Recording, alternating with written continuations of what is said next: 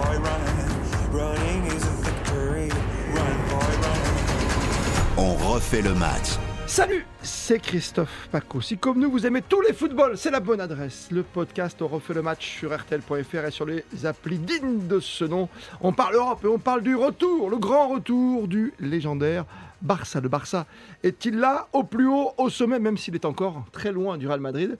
Mais les Catalans ont étrié le Real à la maison en plus. Là-bas, Bernabeu 4 à 0 le week-end dernier. Salut Philippe Sansfourche. Salut Christophe, salut à tous. Salut à toi Thibaut Chaboch. Salut Christophe, salut tout le monde. Toi qui es tout jeune, tu sais ce que c'est que le Barça, la légende, la chanson, tu vois, le Camp Nou? Alors, mais attends Christophe, j'ai quand même vécu euh, les grandes années avec ce milieu de terrain, Xavi, Iniesta, Busquets, Ah, les. Messi, Suarez, euh, Neymar, Carles Puyol en défense.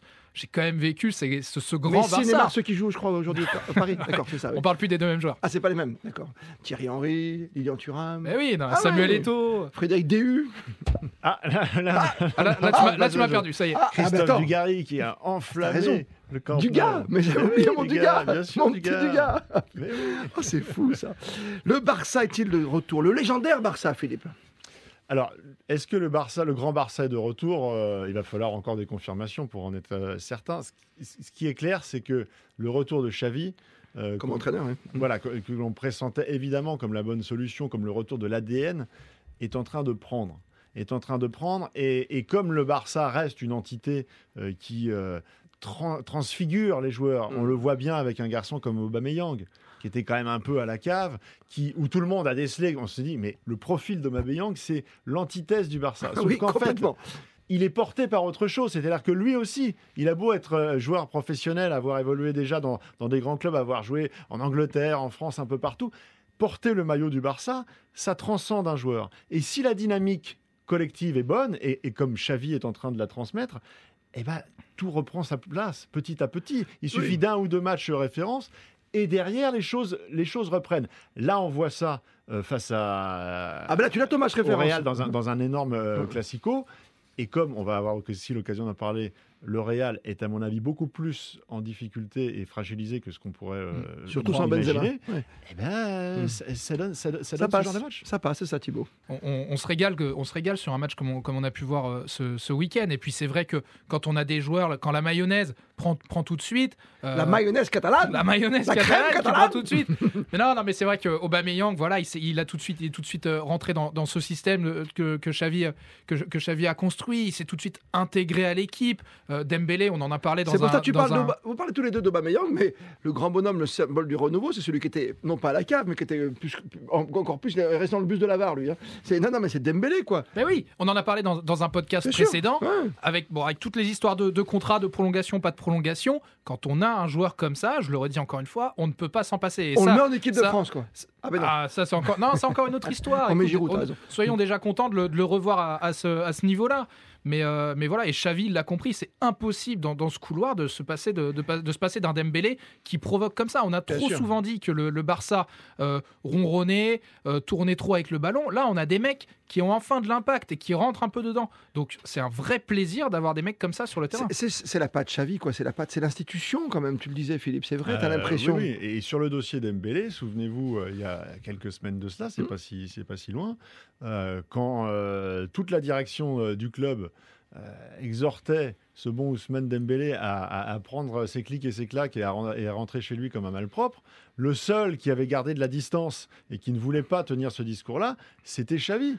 Parce que lui avait anticipé, et de toute façon, il le voit tous les jours à l'entraînement, et il sait très bien euh, quelles sont ses forces vives. Euh, il est aussi indispensable au Barça que l'absent de- du, du Real hier, Karim Benzema, euh, l'est pour Ah le, ben là, oui, pour le Real. Pour le coup, oui. Et on a vu ce que ça pouvait donner. Ouais, tu fais un entraînement avec un Dembélé, un Mbappé ou, ou un Martial, tu mets le ballon, tu l'envoies devant, puis tu vois qui est-ce qui arrive en premier. C'est un peu ça, quoi. C'est aussi simple que ça, non?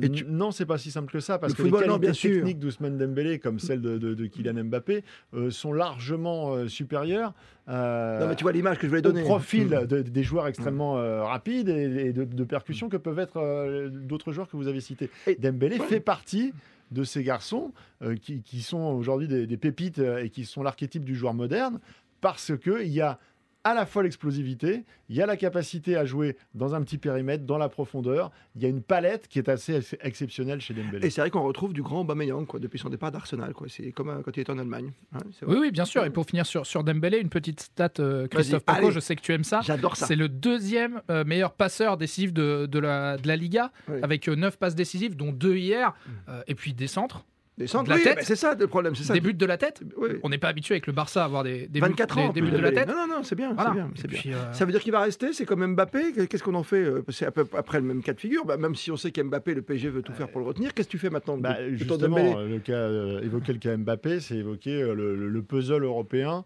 euh, qui va évoluer si le Mbappé euh, quitte le, le Paris Saint-Germain.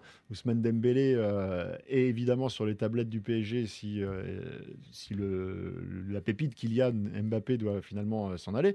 Il peut d'ailleurs aussi être sur les tablettes si Kylian Mbappé reste au Paris Saint-Germain parce que euh, quid des cas euh, Neymar et, et Messi, euh, tout peut être évolutif. Donc, Ah, Mbappé, Dembélé. ouais.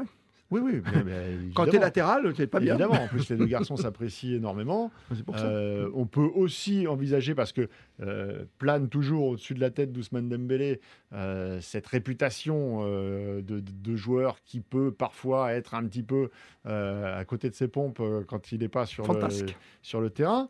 Et Kylian Mbappé a euh, une influence très positive sur, euh, sur Ousmane Dembélé. C'est bien, on a commencé à parler de transfert. Tu te rends compte, on est au mois de mars. hein? Mais c'est vrai. Non, enfin, on est tous suspendus à, la décision de, de Kylian Mbappé qui va peut-être rester à Paris en prenant des joueurs qu'il aime bien, tu as raison, ou alors partir jouer avec son copain euh, Benzema à Madrid, comme prévu depuis longtemps, le club de, de toujours pour lui, hein, avec sa petite photo avec Ronaldo. On reste sur le Barça encore un instant. Il y a cette musique, il y a ce stade. Ça veut dire qu'un peu comme en Ligue des Champions, tu es, presque content chaque printemps de retrouver du, du Bayern Munich, tu vois, des choses que ça te rappelle toute ton enfance. C'est ça. Bah, non, mais enfin, on l'a encore dit dans un podcast précédent, je me répète peut-être, mais le Barça, a, le Barça a tellement tout perdu en, en si peu de temps, que ce soit Messi, que ce soit la Ils qualité sont de vite jeu. redressés, excuse-moi. Oui, mais Mhm. parce qu'il y a eu un bon recrutement, parce que Hivernal, ouais, raison. Voilà, parce Mhm. qu'il y, a- il y a des mecs qui, ont- qui sont tout de suite intégrés à l'équipe et ça a marché de suite. Euh, donc on ne peut qu'être content, alors sauf quand on est supporter euh, madrilène euh, Oui. comme, comme ce week-end bien entendu, mais on ne peut être que content de voir ce, ce Barça, euh, ce Barça se, est se des redresser. Champions et Madrid peut gagner la Ligue des Champions et de ce côté le Barça peut gagner la Ligue Mais Europa voilà. en plus, c'est ça. Je pense que le Barça a plus de chances de gagner la Ligue Europa que, que- que le Real Madrid, parce que ce qu'on a vu hier est quand même extrêmement inquiétant et vient souligner des carences que l'on avait déjà pu observer face au Paris Saint-Germain, puisqu'on rappelle quand même pour ceux qui Mm. auraient vécu dans une grotte euh, sur le, le mois qui vient de Oui. s'écouler que le Paris Saint-Germain s'est quand même auto-mutilé euh, jusqu'au suicide dans cette rencontre. Le, le Real Madrid n'aurait jamais dû passer ce huitième de finale. Et là, on va aller voir face à Chelsea.